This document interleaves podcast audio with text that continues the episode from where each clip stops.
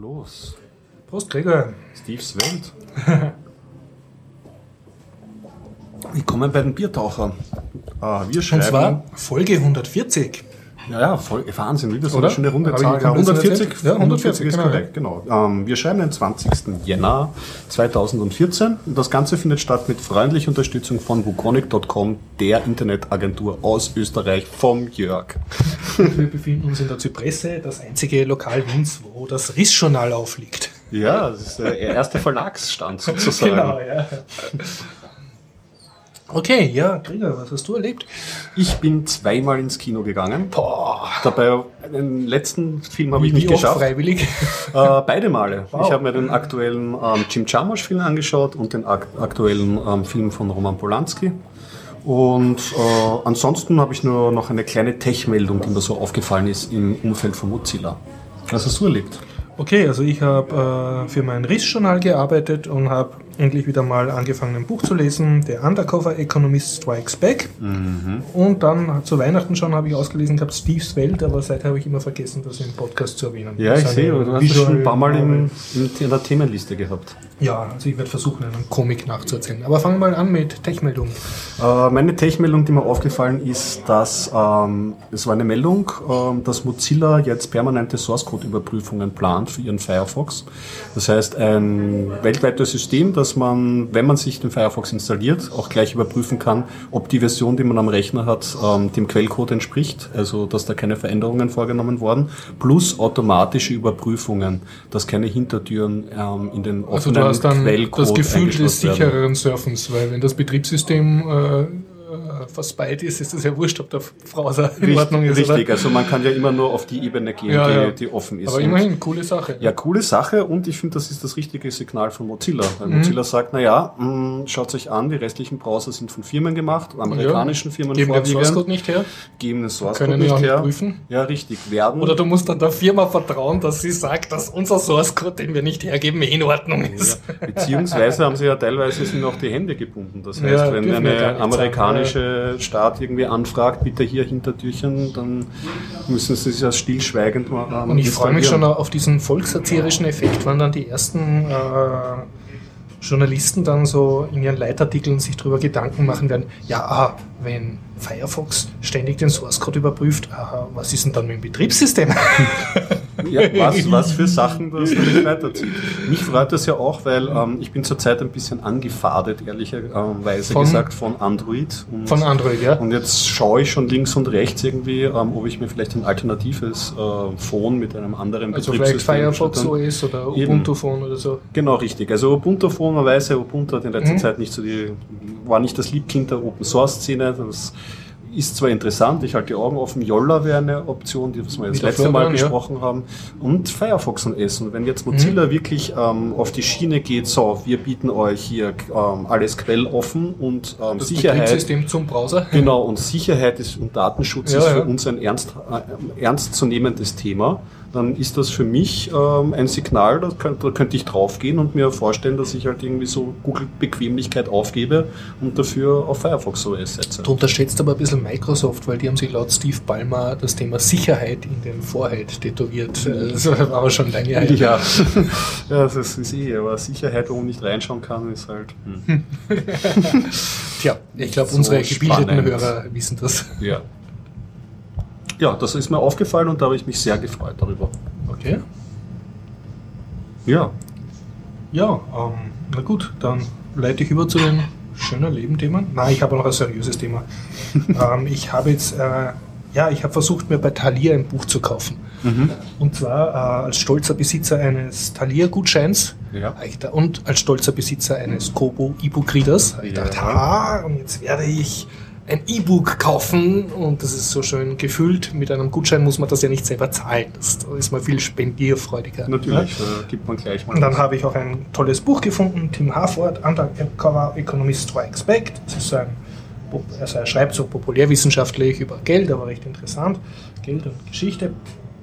War auf Englisch und dann habe ich zu der Verkäuferin gesagt, ja, ich hätte das gern bitte als E-Book. Und? und im EPUB-Format auch noch, damit man nicht in so ein DRM-Sache, weil dann fragen sie immer, haben sie ein Kindle? Und dann, dann wird schon ja. schwierig. Ja. ja, und die hat aber sogar gewusst, was EPUB ist und das hat mich dann aber gleich ein bisschen verwirrt, hat gleich einmal Google angeworfen und hat den Titel eingegeben. Mhm. Und ja, und sie hat das dann auch nach viel herumsuchen. Äh, das Einzige, was sie mir angeboten hätte, wäre die einzelnen Kapitel für jeweils äh, zwei Pfund oder so. Also zu irgendeinem, einzelnen die Kapitel. einzelnen Kapitel hätte es in, in irgendeinem äh, E-Format gegeben, aber das ganze Buch irgendwie nicht mhm. oder nur so teuer, dass es, glaube ich, zwei Euro billiger gewesen wäre als okay. das. Und die einzelnen also, Kapitel nicht, aber von Thalia oder von einem Nein, nein, alles nicht von Thalia, deshalb hätte ich das Ganze auch nicht mit der Thalia-Gutschein kaufen können. können ja. Dadurch hat es mich eh schon nicht mehr interessiert. Mhm. Und dann hat sie mir das erklärt, ja, also ähm, prinzipiell ist es so, dass oft diese E-Book-Rechte und die Papierbuchrechte getrennt ausgeschnapst werden. Mhm. Und das ist immer, der Verlag hat da die Oberhoheit drauf, ob er das E-Book freigibt oder ob es denselben Preis hat oder einen anderen Preis.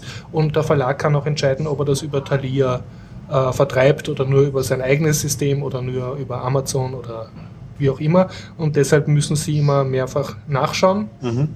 Und nur weil man jetzt ein Buch aus Papier in einer Buchhandlung kriegt, heißt das noch überhaupt nicht, dass du aus derselben Buchhandlung auch das E-Buch kriegst. Ja, und dann hat es gesagt, da ich äh, äh, ein englisches Buch in einer österreichischen Buchhandlung jetzt mir ausgesucht habe, mhm. ist das noch einmal komplizierter, weil also sie hat mir so zu verstehen gegeben, da kauft Thalia jetzt einen Lastwagen englische Bücher ein und da ist aber nichts E-Book-mäßig dabei und das also wäre auch irgendwie von der Logistik viel zu kompliziert. Also beides muss man gestrengt ja, getrennt ja. Betrachten. Also hätte ich sozusagen nur Geld ausgeben wollen für E-Book, E-Books hätte ich mir voll den Gang in die Bücherei mhm. gespart, in die Buchhandlung, Entschuldigung. Aber das war natürlich nicht, weil ich gehe in die Buchhandlung, damit ich überhaupt weiß, was ich mir jetzt kaufen will. Ja. Abgesehen davon, hast du schon einen Thalia-Account eigentlich auf dieser? Ja, den habe ich mir, glaube ich, sogar angelegt jetzt ja. extra, aber eh, weil ich da versucht habe, was zu kaufen, aber das hat dann auch wieder nicht funktioniert. Wenn du so zu einem Punkt gekommen wärst, wo du was gekauft hättest, wäre die Wahrscheinlichkeit, ich weiß nicht, wie es jetzt ist, aber ja. es war vor zwei Jahren so, dass es halt ähm, über Adobe Digital Editions geschützt ist. Das heißt, das ja. wäre dann ja, vielleicht auch kompliziert gewesen. Ja, äh, ich habe aber, also da, da habe ich mehrmals schon geredet, also äh, der Thalia-Shop äh, hat jetzt teils auch EPUBs, also im EPUB-Format, okay. was ja dann nicht geschützt Ungeschützt. ist. Ja, naja, da gibt es geschütztes EPUB auch noch. Ja, ja. Oh, also so, so ins Detail bin ich nicht gegangen. Mhm, das ja. werde ich demnächst erforschen. ja. Jo, ähm, ich erzähle ein bisschen über den und Mach wir leiten das. dann über zu den schöneren. Also äh, der Tim Harford, der Undercover Economist Strikes Back, äh, verlinkt in den Show Notes.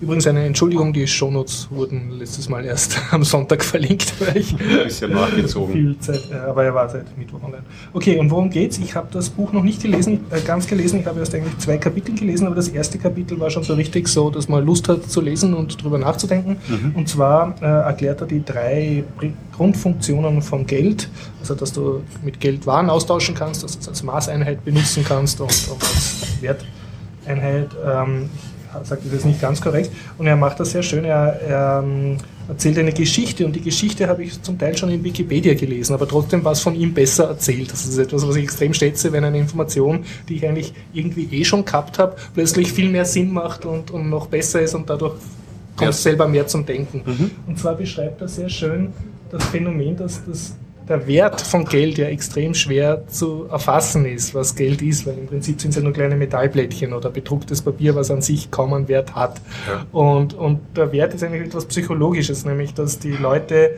übereinkommen, dass das einen Wert hat und dadurch dann etwas anderes, was wirklich einen Wert hat, zum Beispiel ein Bier beim Garib, damit bezahlen können. Ja. Und und, und speziell, also wenn man jetzt in der Schule über Geld lernt, ist das, du lernst das eigentlich implizit. Ja, eine Wurstsemmel kostet halt so viel Geld und, und Taschengeld hast du so viel, aber du lernst jetzt nicht, was das Geld ist. Und manchmal sagen dir dann Erwachsene einen gescheiten Spruch oder in der Schule hörst was und so, aber du, du, du lernst eigentlich nie, dass der Wert und das Geld zwei komplett verschiedene Sachen sind. Generell, Geldwirtschaft wird eigentlich nicht unterrichtet. Ich würde mich gerade fragen, in welches Gebiet das fallen würde. Vielleicht haben bei Geografie. Ja, jetzt auch in Geografie ja, angesiedelt. Ja, aber, aber, ja, wird nicht. Also zumindest zu meiner Zeit ist das überhaupt nicht. Äh, Und, und das Witzige ist ja auch, dass viele Erwachsene das nicht wirklich sauber auseinanderhalten können. Und, und auch viele äh, Wirtschaftsprofessoren, die, die dann die nächste Finanzkrise auch alle nicht vorhersagen können, sondern immer nur rückwirkend wissen, warum es so war, aber mhm. nicht, also die, die auch nicht unbedingt so viel davon verstehen. Und äh, auf jeden Fall da es ging ein bisschen sogar um Bitcoins, also die Frage, warum sind Bitcoins Geld oder nicht. Das hat er ah. aber nicht sehr erschöpfend beantwortet, aber immerhin hat er überhaupt drüber geschrieben, was, was schon mal nett ist. Und er hat aber ein sehr schönes Beispiel gebracht.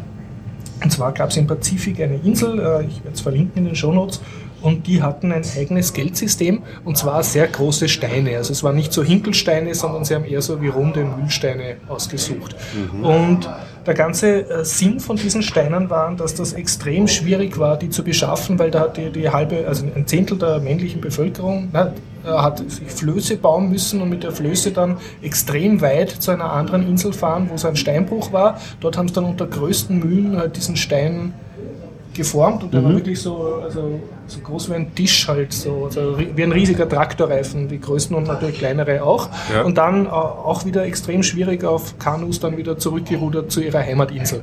Und wozu haben sie diese Steine gebraucht? Also die hatten teils eine, ein bisschen eine religiöse Bedeutung und teils äh, wurden die als Wert ähm, als Wertsymbol äh, verwendet. Die wurden dann zum Beispiel zur Hütte jetzt vom Häuptling gestellt mhm. und der Häuptling gesagt, hat gesagt, äh, also ich kaufe jetzt äh, diese und diese Insel oder diese Fischereirechte oder diese und diese Frauen ja. oder was auch immer ne?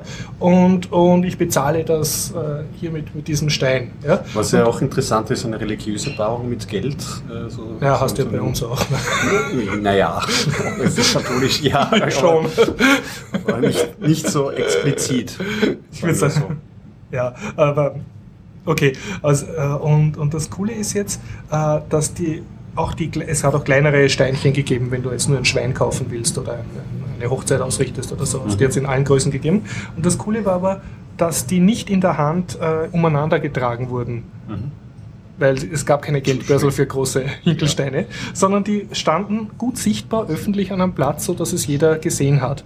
Und die ganze Bedeutung von den Steinen war eigentlich, äh, um den Vertragsabschluss zu besiegeln, mhm. dass man und das ganze Dorf hat sich dann, also die ganze Insel hat sich versammelt und hat gewusst, okay, äh, dieser Stein symbolisiert den Kauf von dem und dieser Stein gehört jetzt die, die, eben diesen und diesen Mann, obwohl der Stein seine Position nicht geändert hat. Das heißt, das Geld liegt eigentlich immer da, dann auf diesem Geldplatz. Sozusagen. Ja, und, und, und dazu gibt es ja super Analogie, weil, weil äh, wenn ich jetzt eine Überweisung tätige, mhm. ja, dann hat ja überhaupt kein hartes Geld den Besitzer gewechselt, sondern ja. nur die Bank sagt, dass dieses Gold im Tresor jetzt, wem anderen gehört, obwohl ja. das Gold nicht den Besitzer gewechselt hat. Ne?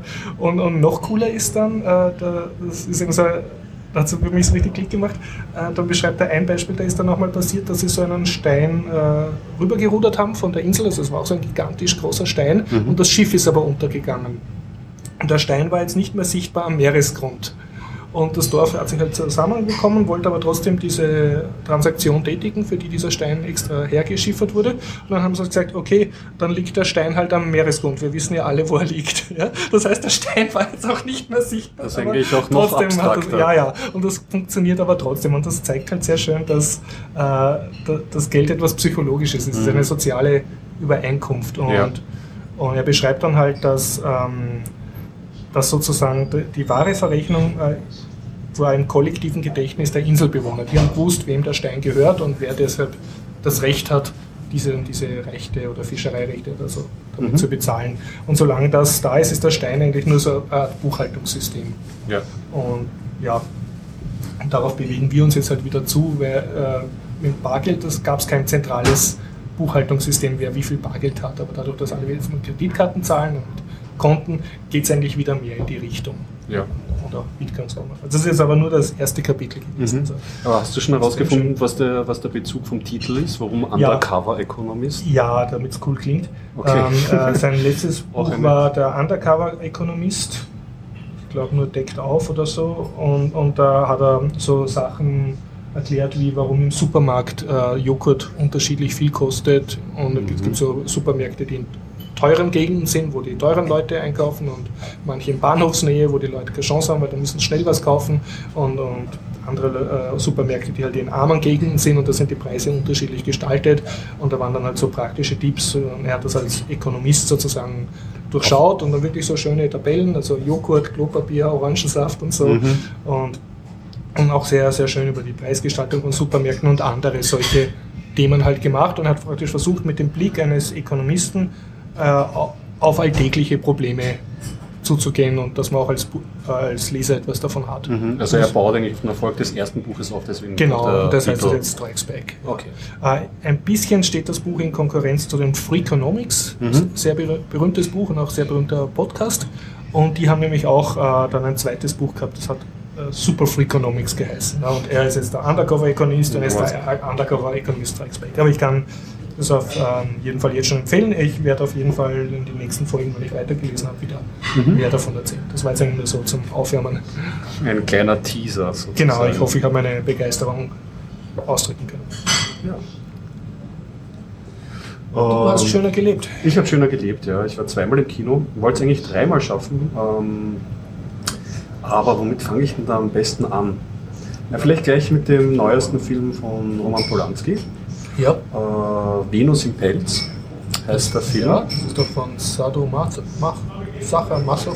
Ja, Sacha Massow. Also der, der Erfinder des Masochismus. Ne? Genau, auf, auf dem das, also ein österreichischer Autor war Ja. das, äh, der damals ein gleichnamiges Buch herausgebracht hat, der eben so diese.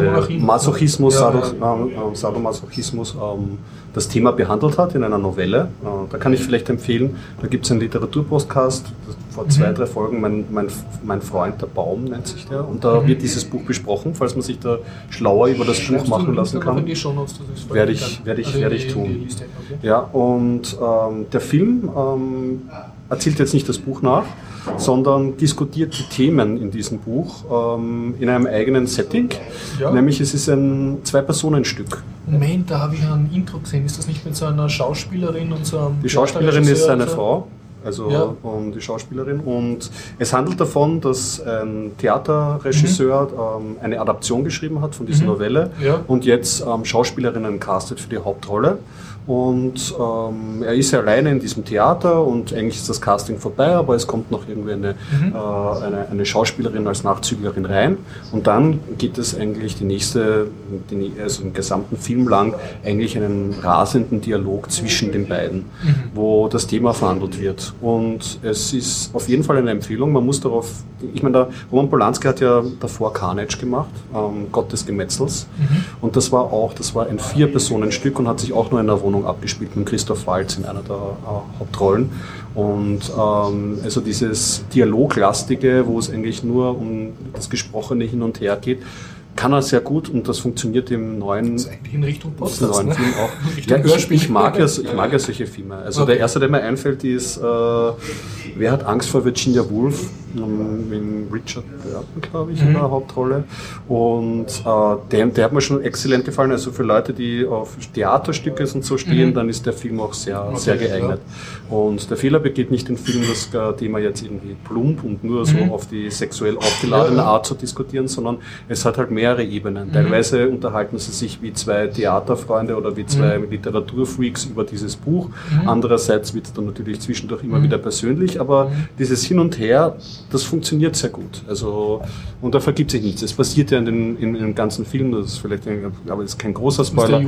Pa- pa- Ja, also Mhm. ab 16 freigegeben, Mhm. aber es, man kann sagen, es passiert nichts bis Mhm. ganz wenig.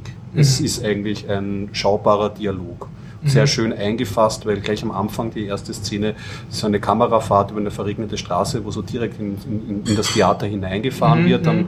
und dann ist man im Theater und es ist sehr optisch hübsch gemacht. Die beiden Schauspieler spielen gut. Der Mhm. Dialog ist, ist intelligent geschrieben und ähm, ja, ist insofern eine Empfehlung auch. Wenn man jetzt mit dem Thema an sich nicht so viel anfangen kann, ist es auf jeden Fall interessant zu sehen, weil da viel drin steckt. Und du wirst das wahrscheinlich nicht spoilern. Gibt es ein Happy End, das dir dann. Das muss man sich dann selber denken. muss man Jetzt. sich überlegen. Ui, Ja. Aber auf jeden Fall gut. War auf jeden Fall äh, gut, ihn zu, gesehen zu haben. Leider zu spät jetzt, wo ich es schon berichte, weil er ähm, ist läuft nicht mehr in den Kinos. Ah, Ja. okay. Ja, ähm, ich kann auch schöner Leben beitragen. Mhm. Nämlich, ähm, so, wie gesagt, Steves Welt. Grafik, Novel von Caleb Melby. Ja. Der Weg zur I-Philosophie. Und das Ich ist ein ganz Comic über. Steve Jobs. Ja, ja, dass du nämlich, du bist ja ansonsten nicht jetzt der exzessive. Ich gestehe, Comic- ich habe das geschenkt bekommen zu Weihnachten. Okay. Ja, also ähm, nach dem Cover zu schließen, eine Biografie von Steve Jobs über Steve Ja, Jobs. und der hat ein sehr reiches Leben gehabt, deshalb werden nur drei ganz kurze Episoden so, so blitzlichtartig herausgegriffen Mhm. und versucht wird nachzuzeichnen die äh, Entwicklung von Steve Jobs, vom eher jungen Hippie äh, zum halt äh, dann Firmenboss und was, was das auch auf die Persönlichkeit, wie die sich verändert. Okay. Also vom, vom eher hippiehaften Rebell zum dann eher sehr bis, bisschen in die Richtung Arschlochhaften, also Das wird ja auch Macho in, sozusagen. in allen Biografien ja, Ja, auch gezeigt, diese Seite von Steve Jobs. Und das andere ist, worum es, was eigentlich fast mehr Ra Raum einnimmt, äh, Steve Jobs hat einen Guru gehabt, einen japanischen Priester, also es wird jetzt nicht genau erklärt, was für eine Religion, aber ich meine, bu- eine buddhistische Spielart. Mhm. Und der ist nach Kalifornien gegangen, um dort eigentlich zu missionieren. Und, und der war aber auf seine Art auch sehr rebellisch, also hat sich nicht an die Tempeltraditionen gehalten, hat zum Beispiel nicht einen Stock verwendet, um die Leute beim, zu schlagen, wenn sie nicht gescheit meditieren oder ihre Übungen nicht anbringen. Und die beiden haben sich sehr gut verstanden und auch anscheinend sehr viel Zeit miteinander verbracht und sehr viele Gespräche geführt. Und über die Gespräche gibt es keine Aufzeichnung, aber man weiß von, also von Freunden von Steve Jobs, dass sie halt sehr viel miteinander zu tun gehabt haben und, und zumindest am Anfang, der Steve Jobs noch jung war. Und, und darum geht es eigentlich, dass also so das, zuerst, wie sie sich treffen, dann später, wie er schon seine Firma hat und dann noch einmal am Schluss. Mhm. Und uns wird sowohl das Leben von Steve Jobs eben daran nachgezeichnet, als auch äh, die Entwicklung von dem Priester. Und am Schluss steht dann auch äh, ein Abspann, also mit längerem Text zum Lesen, wo, wo erklärt wird, worum es ging. Und der visuelle Stil ist sehr karg. Ja, also ich Ja. habe schon reingeschaut. Also Weil, es ich ist, meine, du bist Comic-Affinado, heißt das so? Du kannst es sicher besser beschreiben. naja, man sieht zum Beispiel zumindest, das ist äh, fast mit ohne Farbe gemacht. Es gibt Ja. auch so eine Schattenfarbe und ja, es ist sehr, sehr rudimentär, obwohl, ja. Ich Ich, glaube, das Ganze soll, äh, soll auch ein bisschen anspielen auf die Apple-Ästhetik, ne, die, die Das auch äh, durch Verzicht sehr, sehr, äh, sehr wirkt. Ne? Mhm. Wie hat dir der visuelle F- Stil gefallen jetzt? Hat dich das angesprochen? Oder? Ja, ich habe es nicht fad gefunden. Also Okay. ich, ich habe es nicht vermisst, dass da irgendwelche hippiehaften, bunten Bilder drinnen sind oder so. Also das war, für mich äh, hat das sozusagen eine eigene Sprache gehabt, die, die, die versucht eigentlich durch, durch sehr wenig, ohne dass fad ist, also nicht das zu wenig ist, aber durch sehr wenig sehr klar was zu, zu sagen. Ja. Und hat es funktioniert für dich? Oder? Ja, und ich habe auch schon mal eine Steve Jobs Biografie gelesen, aber das war noch in den 90ern. Mhm. Und, und das war jetzt sehr interessant, weil, weil dieser Aspekt mit dem Priester damals überhaupt nicht vorgekommen ist. Also das war für mich jetzt auch neu. Und ja, auch, und auch sehr hinten, der Text ist sehr nett, vor allem wenn man den liest am Schluss, nachdem er den Comic gelesen hat, da beschreibt auch der Zeichner, warum er diese und diese Stilmittel gewählt hat und so. Und ja, also mir hat das durchaus gefallen, Ja. auch, auch bereichernd, ja. Cool. Vielleicht kannst du es du lesen und, und nächste Woche besprechen. Ja, sehr gerne. raus. Ich würde würd da gerne reinschauen. Ich Also man ja- hat es natürlich, das ist aber glaube ich allgemein ein Punkt an Visual Stories, also im Gegensatz zu einem Buch hast du es in einem Abend durchgeschaut und Mhm. dann denkst du, uh, jetzt habe ich genauso viel Zeit für ein dickes Buch, aber Es müssen jetzt eh, jetzt sollten nicht jetzt dann irgendwann mal diese Steve Jobs Filmbiografien rauskommen. Ich glaube, an dem produzieren sie schon. Es gab Oh, auf jeden. Fall, das gibt es frei zum Runterladen im Internet, iSteve. Das Das, habe ich ja schon mal erzählt, das ist ein. Blödelfilm. Und es gibt noch einen ganz alten TV-Film, der eine Mhm. Doppelbiografie so ein bisschen ist zwischen ähm, Steve Jobs und Bill Gates, der ernst gemeint ist. Ähm, der natürlich äh, ist halt ein TV-Film, nicht das Ja. Aber man kann es sich anschauen. Ich meine, es ist schon, wenn man sich damit auseinandergesetzt hat, ein Mhm. Bisschen ein Märchen. Den, den Link, ja? Okay. ein bisschen eine Märchenstory, Mhm, mhm. aber ähm, bringt was. Ja. Also ist, ist auf jeden Fall auch interessant, sich Mhm. anzuschauen zu dieser Thematik. Ja, schaue ich mir gern an, diese grafische Novelle. Schön. Und über Steve Jobs findet man überhaupt auf YouTube sehr viel, auch so berühmte Talks, die er vor Studenten gehalten hat und wo es auch Ja, darum geht, genau, wie er zur Kalligrafie gekommen ist und, und dass der total nutzlos war in seinem Studium, aber nachher war es dann total wichtig für seine Firma, weil er dadurch eben bei Macintosh, also mit diesen Laserdruckern und, und Mhm. seine ästhetischen Ansprüche halt geschult hat. Ja, nicht nur Firmenchef, halt auch Pop-Phänomen ganz stark. Also sieht man auch, ist gleich schön am Cover zu sehen, diese, so wie man ihn kennt, mit dem schwarzen Rot Rollkragenpullover Ja, und sehr, seiner, sehr seiner. Brille. Ja. Schön. Du hast einen zweiten Film, hast du gesagt. Ja. Weil ähm, ich spreche dann ganz lange über das Riss-Journal. Ja, ja, genau, dann- dann machst st- vorher deine Themen. streue streu ich nochmal ein. Ich bin dann eher Ja. in. Ich habe noch einen zweiten Film angeschaut von Jim Jarmusch, den aktuellen Film. Ja. Kennt man, amerikanischer Regisseur. Ähm, ist, äh, ist bekannt dafür, mh, sehr langsame Filme Mhm. zu machen. Man kennt von früher Dead Man oder Ghost Dog hat er gemacht. Ghost Dog, ja. Genau. Coffee and Cigarettes. Das letzte, was ich, auch, im, ja. was mir im letzten ähm, ähm, im Kino angeschaut habe, war Limits of Control. Das ging Mhm. so über einen schwarzen ähm, Killer. Mhm. Und das war schon fast, also beim Jim Jarmusch ist es manchmal so, es ist ja fast kein Film mehr, sondern eine schaubare Meditation. Sehr Okay. langsame Einstellungen, auch sehr Der getragen Mann nimmt sich und so. Zeit. Der Mann nimmt sich definitiv Zeit. Aber dadurch schafft er eines, also ich bin ein großer Jim Jarmusch-Fan, er schafft halt so diese ultimative Coolness zu schaffen. Mhm. Ja. Der neueste Film heißt ähm, Only Lovers Alive ja. und ähm, ähm, ist mit der Tilda Swinton in einer der Hauptrollen und es geht um Vampire, es ist ein Vampirfilm. Mhm. Was für mich im Vorhinein, deswegen als ich so rausgezögert, den anzuschauen, schon ein bisschen ein Minus ist, weil ich nicht so ein Vampir ähm, Ist Vampirfilm-Genre nicht so für, für Teenie-Mädchen? Eigentlich schon, ja. Man kann aber gleich vorausschicken, es ist wahrscheinlich der erwachsenste und coolste Vampirfilm, den es gibt. Also man kann sich das als Single-Mann anschauen, jetzt wenn man Auf jeden. Fall, auf jeden Fall.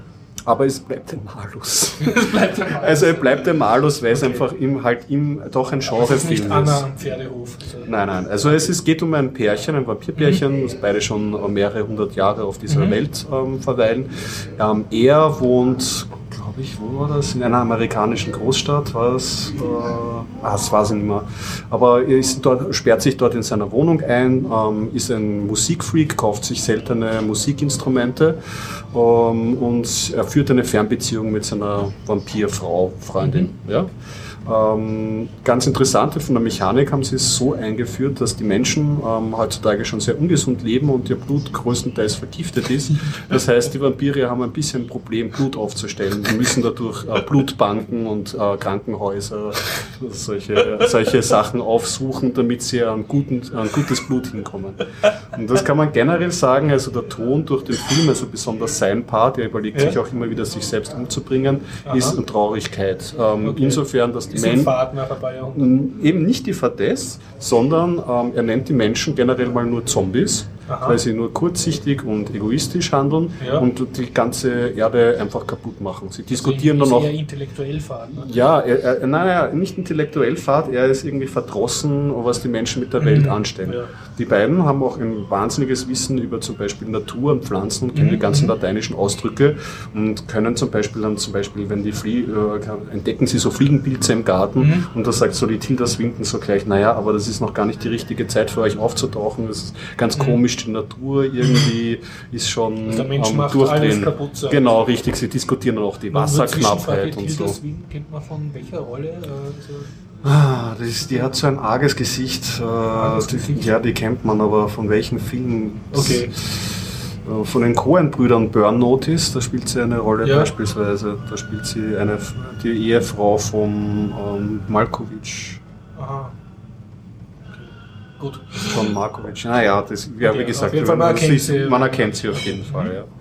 Und es wird halt das ist, dieses Bär- ein gewisser Abschnitt des Lebens irgendwie gezeigt von den beiden Mhm. und wie sie halt damit umgehen und auch, also Ja, die- haben Sie dann befreundete Vampirpärchen oder sind Sie, erfährt man das nicht? Sind Sie die einzigen Vampire? Also es spielt auch noch der Gandalf-Darsteller mit, als ganz Ja. alter äh, Okay. Ding, ist eine coole Rolle.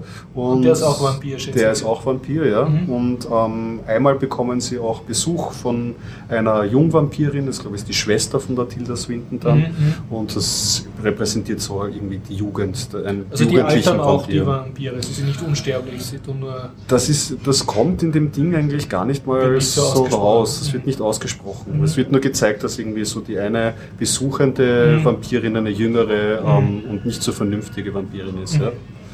Und ja, so, so sieht man, da wird so eine kleine Geschichte erzählt.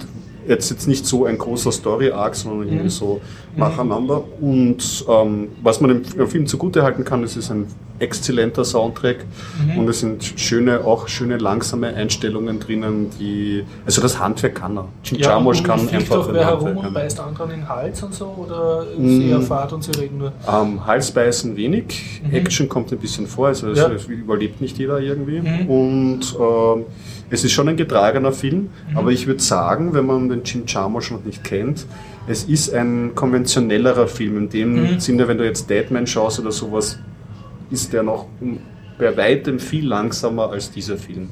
Also das heißt vielleicht, wenn man den Zugang... Also er geht auf das Massenpublikum zu und Ja. das nicht überfordern. Genau, richtig, so kann man das sagen. Ja. Also gute Einstiegsdroge Droge in Genau, gu gutes Handwerk. Die Vampir-Story sicherlich äh, der beste Vampirfilm, den ich gesehen habe. Aber es ist ein Vampirfilm und, Mhm. Und du bist äh, kein Mädchen, empfehlen. Genau. Also, naja, das hat damit nichts zu tun, sage ich jetzt einmal. Aber Vampirfilm ist halt nicht mein Genre.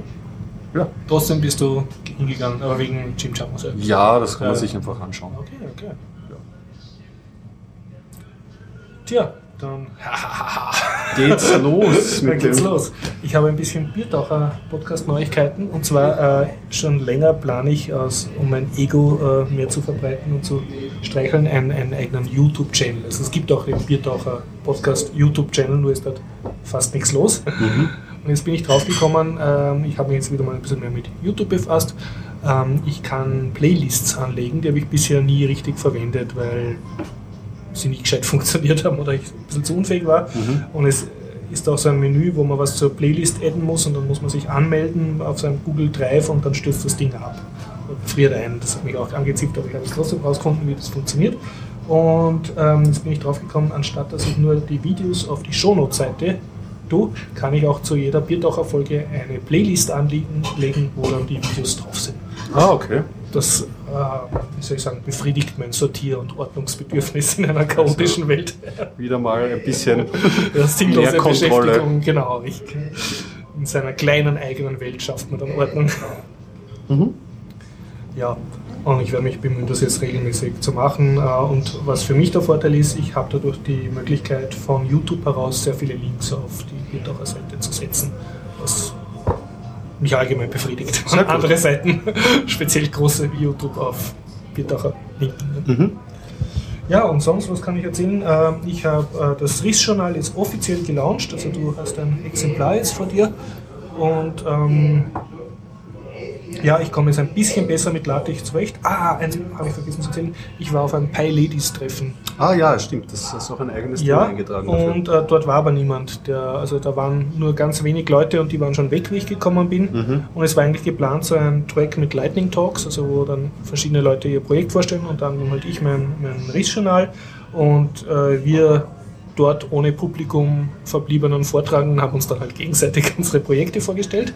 Und ich habe aber was Tolles gemacht. Ich habe ein Interview gemacht, das ist schon im Server. Ah, du sehr gut. reintun. Und das ähm, ist so bei einem Typen, der mit einer Kollegin zusammen Open Karma launchen wird demnächst. Das ist ein zweites Thema, das du reingeschrieben hast. Ja, Open Karma. Und zwar, ähm, ja, Sie hören das nach den Bitcoin-News im Originalton. Mhm. Ähm, meiner Meinung nach ein sehr super Projekt, weil das verknüpft Leute, also Designer, Leute, die gern designern, äh, mit Leuten, die programmieren. Und der Sinn ist, äh, dass jetzt, wenn ich jetzt ein Free Software Repository habe, äh, Entschuldigung, ein, Free Software Projekt gemacht habe, zum Beispiel auf GitHub, so ein kleines Spiel oder eine kleine Webseite, und die ist jetzt aber nicht schön, weil mir einfach die ästhetischen und grafischen Skills fehlen. Und jemand anderer ähm, kann jetzt gut designen oder zeichnen, aber nicht programmieren, dann soll diese Open Karma Seite die beiden matchen. Ah, okay.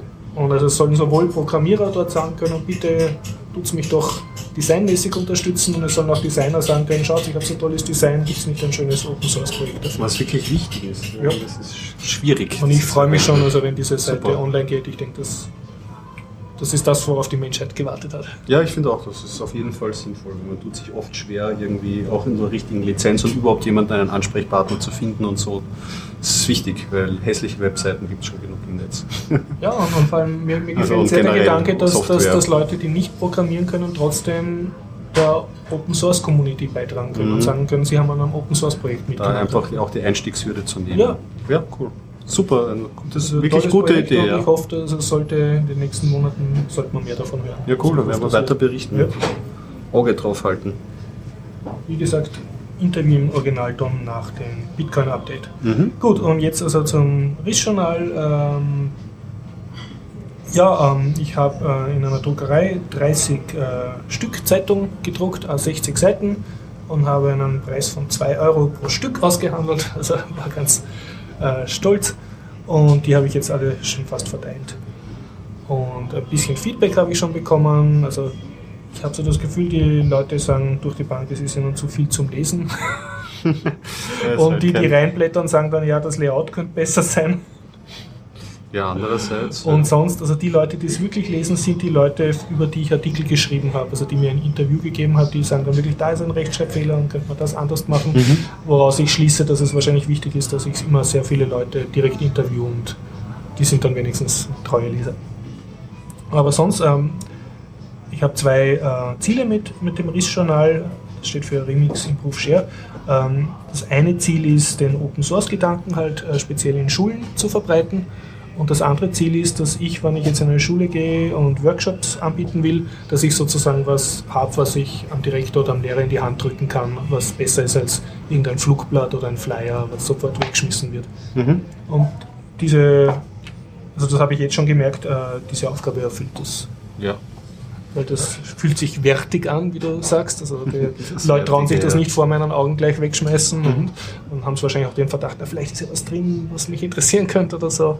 Und ja, ich habe es jetzt auch am, am es gibt so einen kleinen palästinensischen äh, Gebrauchtcomputer-Handy-Shop Okay. in der Nähe, wo ich wohne. Und dem wollte ich immer schon was Gutes tun, weil immer, wenn ich bei dem eine Festplatte gekauft habe, war, hat er sich einfach sehr angestrengt. Ne? Mhm. Natürlich ist er kein D-Tech, also er spielt in einer anderen Liga. Und jetzt habe ich einfach ihm eins geschenkt und er hat sich gefreut und ich habe mich gefreut. So, und ich denke, das ist eine, eine sehr nette Methode, dass du anderen durch die Blume sagst, sie sollen für dich Werbung machen und Mhm. sie freuen sich gleichzeitig. Also ich bin Hast du Erfahrungen jetzt bei der ersten Ausgabe gesammelt? So ja etwas, mit LaTeX hauptsächlich. Genau, richtig. Wo, was, du, was du irgendwie sagen würdest für die zweite Ausgabe, okay, das war ein Problem bei der ersten, beim ersten Mal habe ich es gelernt, irgendwie, war, das Ja. werde ich beim zweiten jetzt mal anders machen, oder? Ja, das kann ich auch gleich weitergeben. Das hat mir der Fabio, den habe ich auf dem PyLadies-Treffen getroffen, das ist vom MetaLab.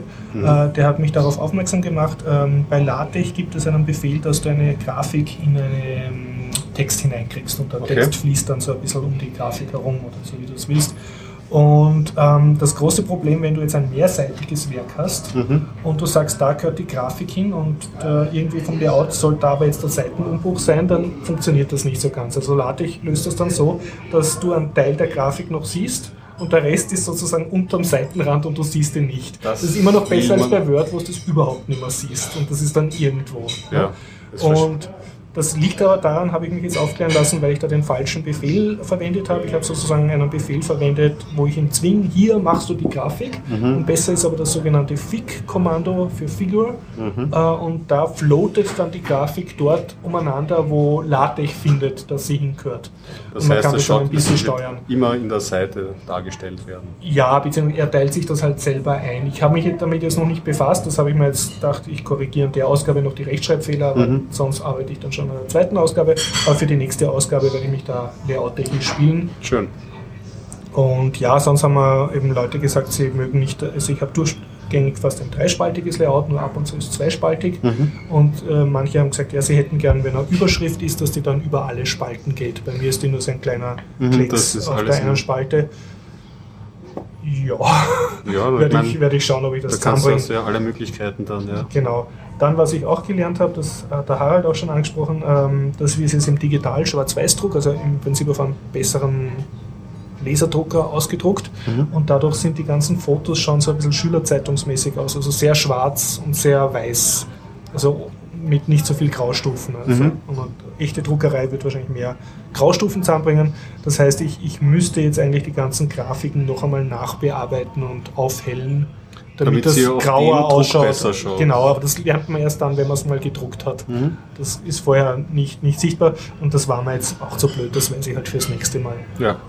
Willst du bei dieser Druckerei bleiben? Ja, mit der mal? bin ich sehr zufrieden. Äh, Ich glaube, ich kann da ein bisschen Werbung machen. Fakultas Druckerei in Mhm. der Spitalgasse 21 und ich habe einfach mit dem Drucker geredet und dann habe ich jetzt so ausgehandelt, ich sage ihm immer im Vorhinein, äh, wie viel Geld ich habe und er sagt mir, wie viele Exemplare ich kriege. Und das ist mir sehr recht. Also, Mhm. Wenn ich sage, okay, ich möchte jetzt um 100 Euro Zeitungen drucken, sagt er, ja gut, dann machen wir das und so viel. Das, das funktioniert. gefällt mir.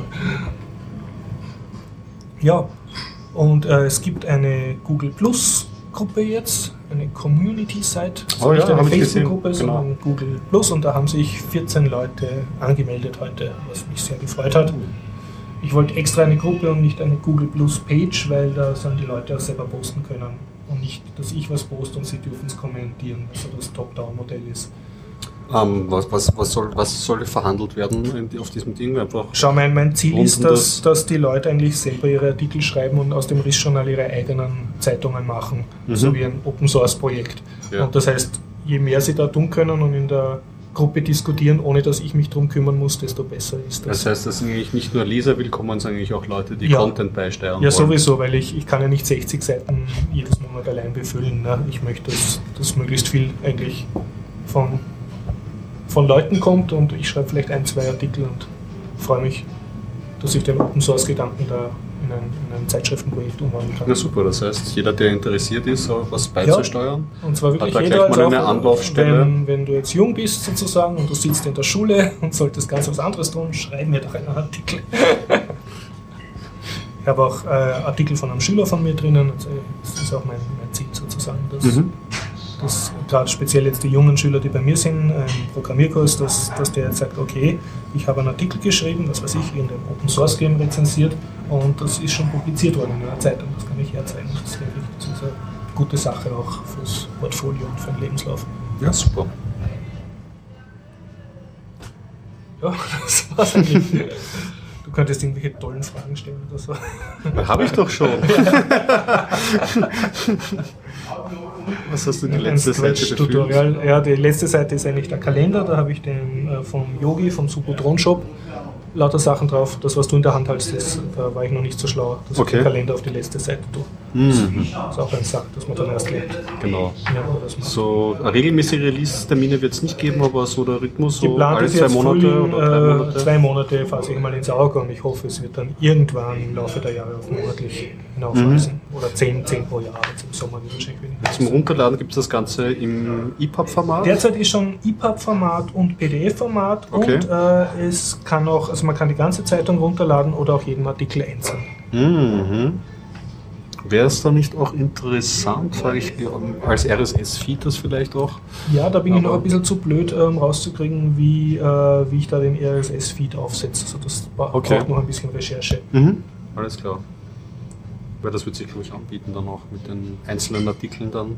Ja, wo, wobei mir eigentlich am liebsten ist, wenn sich die Leute in A4 äh, Hochformat PDF, wo alles drinnen ist, downloaden, weil der ist am besten layoutiert. Alle anderen Mhm. Versionen sind von dem mit Skripten so äh, zusammengehackt und da stimmen zum Teil die Seitenzahlen nicht oder sind gar keine da oder es ist beim EPUB zum Beispiel aus irgendeinem Grund macht da man, wenn ich etwas in kleiner Schrift habe, in Fußnoten in Schrift, dann wird es nicht angezeigt im EPUB.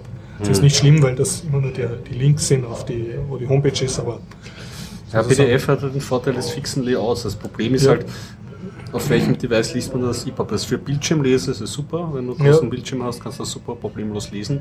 Am Tablet. EPUB meinst du jetzt? Oder? Nein, nein, nein, jetzt PDF. das PDF. Ja, ja. Ähm, am Tablet wird es schon ein bisschen klein. Da Ja. wird man sich meistens schon irgendwie rumzoomen oder so. Das heißt, da ist wird EPUB besser sein. Ja. Eigentlich schon. Also man kann es lesen am EPUB, es, ist, Mhm. es fehlt jetzt nichts, es ist halt nur sozusagen, ich stecke die meiste Arbeit derzeit in den PDF, weil ich halt so den Gedanken habe, dass die Leute das ausdrucken werden. Ich, ich ziele auf Lehrer in Schulen Das und heißt, ich man denke, der wird nicht mit dem EPUB-Reader herumgehen und jeden Schüler an EPUB geben, der wird sich eine Seite ausdrucken wollen, weil er das für irgendeinen Test braucht oder Ja. so.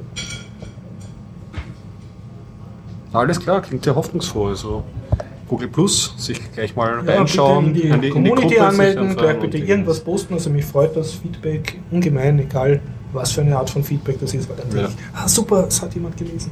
Schreiben kann nicht schaden.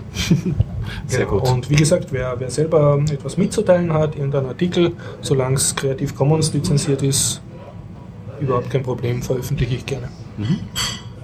Ja, ich kann auch sagen, äh, die Files stehen mittlerweile alle auf GitHub. Ich habe jetzt ein GitHub-Projekt sozusagen angelegt, Und äh, das heißt, dort kann sich auch jeder die kompletten Sourcen forken und daraus seine eigene Zeitung machen. Okay, da stehen dann die, äh, die, die Latex. Die, die LaTeX-Dateien und alle Fotos und ja, mehr braucht man eigentlich nicht. Und alle Skripte, die ich verwendet habe, wobei wahrscheinlich jemand, der sich mit LaTeX auskennt, macht seine eigenen Skripte, mhm. um halt aus diesen LaTeX-Dateien dann wieder ähm, PDFs und EPUBs zu generieren. Na super. Jo. Haben wir noch was? Na? Ich glaube, das war's, oder? Ist auf der Themenliste noch irgendwas? Nein, ich glaube. Interview Open Camera haben wir, Gerecht Pilot ist, Anfang an runtergegangen, ja, ist schon. Okay, ja. Na dann. Dann bis nächste Woche. Genau. Und schön was. Bis denne. Bis zum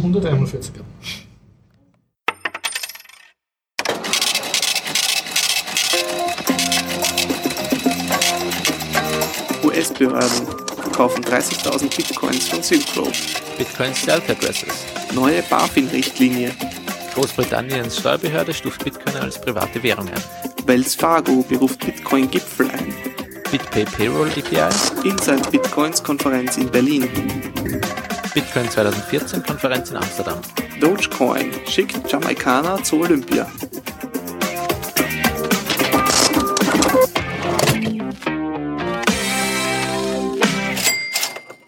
Diese Folge 59 findet ihr unter bitcoinupdate.com. Okay, einfach nur laut reden. So die. Hallo, du bist der? Sebastian. Gressel, äh, Programmierer Okay. und äh, Mitinitiator von OpenKarma. Und wie erreicht man dich? Ist die E-Mail dann richtig verlinkt? Oder? Ähm, einfach auf openkarma.com gehen und dort ist dann äh, Twitter-Handle und äh, Subscribe zur E-Mail-Liste und dann kann man sich da. Okay. Und du bist 50% von Open Karma? Oder kann Genau, es ja? gibt dann noch die Justine, äh, die ist quasi der Design-Part von OpenKarma und äh, ist circa vor einem halben Jahr zu mir gekommen und hat gesagt, sie hat eine Idee und ähm, wir haben dann über die Idee gesprochen, dass sie eben immer wieder Open Source Projekte sich, die nicht wirklich ansprechend im, im Design-Sinn sind. So schier. In, auf gut Deutsch gesagt, ja. Und Also jetzt von einer ästhetischen, äh, Von einer Ästhet- also von so der als Normaluser, was man sieht Genau, sozusagen, genau. wenn man sich nicht so sehr für die Technik dahinter Genau. interessiert. Und dass sie auch gerne zu Open Source äh, beitragt, Ja. aber eben keine Programmiererin ist, sondern nur Designerin und Okay, äh, auch mal einen Twitter, äh, Tweet rausgeschickt hat und äh, gemeint hat, hey, Open Source Programmierer, wenn ihr irgendwie Mhm. Designhilfe braucht, kontaktiert mich und sie hat das heißt, sie ist sozusagen ein, ein Open Designer für Open Source, soll die Plattform dann genau, so werden. genau. Das ist ja super geil, ne? Genau. Und äh, hat dann auf diesen Tweet eben mehr als 1000 äh, E-Mails gekriegt und hat Boah, dann gesagt, toll. sie kann das nicht allein machen. Ja. Und jetzt müssen wir diese Plattform machen und haben dann auch an so Wochenende hingesetzt und haben dann angefangen, die Internetseite aufzusetzen, Mhm. die Mailingliste, einmal erstes Konzept äh, bereitzustellen und Mhm. haben dann eine irrsinnig gute positive Reaktion gekriegt von der ganzen Community. Und, die Community war von Anfang an weltweit oder hat sich das jetzt die war regional von Anfang an konzentriert? weltweit. Also sie kommt aus Ohio, Mhm. Und wir haben uns in Berlin kennengelernt äh, Mitte des Sommers. Und ja, das hat sich dann irgendwie so entwickelt. Und das, da schauen wir halt, dass wir Open Karma eben so schnell als möglich zum Laufen kriegen. Und kann ich mir das dann so vorstellen wie, wie eine Art GitHub für Designer oder wie ein, äh, Mm. wie ein also dass ich sozusagen einen, einen Design-Request stelle für mein äh, Open Source Projekt? äh, die, die Grundidee wäre diese, äh, dass es quasi eine, äh, eine Schnittstelle zwischen äh, GitHub und Dribble bzw. Behance, also diesen Designer-Netzwerken sind, wo sich äh, beide Seiten eben anmelden können und ein Programmierer kann zum Beispiel hergehen und sagen, ich habe dieses Open Source Projekt, ich würde gern äh, schönes Logo dafür haben. Und Ja. Designer können sich das dann anschauen, sehen also diese Requests oder diese, ich würde nicht sagen Requests, sondern diese Wünsche Mhm. und können eben darauf reagieren und contributen. Und diese Contribution, das ist dann eine kommerzielle Sache oder ist das Nein, nicht geklärt das- von Haus das- aus? Oder? Nein, das ähm, äh, von Haus aus, das Projekt muss Open Source sein. Und äh, Das als heißt, dass das Design, das der dann liefert, muss zumindest Creative Commons sein? Oder, oder ich nicht ganz? Die, äh, also es gibt nicht wirklich ein Lizenzierungsformat für Designs. Mhm. Es gibt aber eben, wenn man zu einer Software contributed, unterliegt die einer gewissen Lizenz schon. Ach so, verstehe ich. Also es dürfen nur Open Source äh, Softwareprojekte Genau, anfragen, genau. nicht Genau. irgendeine Kommerz. Nein, das wird nicht der Fall sein. Ja, aber darf jetzt ein Designer sagen, ich mache euch das, aber Nein. also auch Es- der Designer muss das Genau, es von muss- selbst es hergeben, muss von Herzen kommen. Genau, es, mu- es ist natürlich eben, OpenKama ist äh, offensichtlicher Plattform für Open Source Projekte Ja. und jeder Designer, der sich dort anmeldet, ist sich dessen bewusst und muss halt äh, Mhm. auch in diesem Spirit sein, dass er eben gerne gibt und gerne hilft und zusammenarbeitet mit Und, und obwohl die Designer das sozusagen wissen, dass sie da war genug Nachfrage nach dem Thema von der Genau, Designerseite. es war also Designseite nicht so groß, Ja. aber doch einige, die Mhm. äh, gesagt haben, ja, also sie sind in der gleichen Pos- Position wie die Justine, dass sie eben äh, gern zu Open Source contributen Ja. würden, aber sie können nicht, Nicht programmieren. programmieren. Mhm. Sie würden gern das und das verändern und ja. Und du musst jetzt aber nicht äh, Kredit, also eine Kunsthochschule abgeschlossen haben, Nein, um dich da über- anzumelden. Also angenommen, du, du sitzt jetzt in einer Schule, die ist langweilig Genau. und du tätest gern was Sinnvolles machen, Genau. könntest du dich schnell mit deinem Smartphone bei OpenKama anwenden Genau. und während der Lehrer da was Fades erzählt, Genau. könntest du an einem Open Source Projekt mitwirken, in dem Genau. du da schönes Muster entwirfst oder was auch Genau. immer. genau. Ja, super. Ja. Das ist eigentlich das Ganze an OpenKama und wir schauen eben, dass wir das äh, noch vor Sommer irgendwie online kriegen.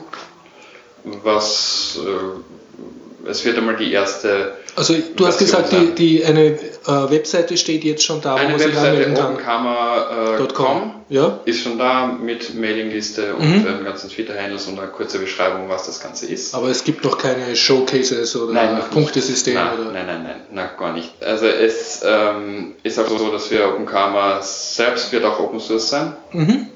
Und äh, wir müssen uns da auch irgendwie ein Konzept des Managements überlegen, wie wir das genau angehen, weil wir doch eine gewisse Richtung haben wollen, in welche die gehen soll, in OpenKama gehen soll. Und es ist natürlich schwierig, wenn man dann äh, einen, einen Andrang an Programmierern hat, die halt gern contributen würden.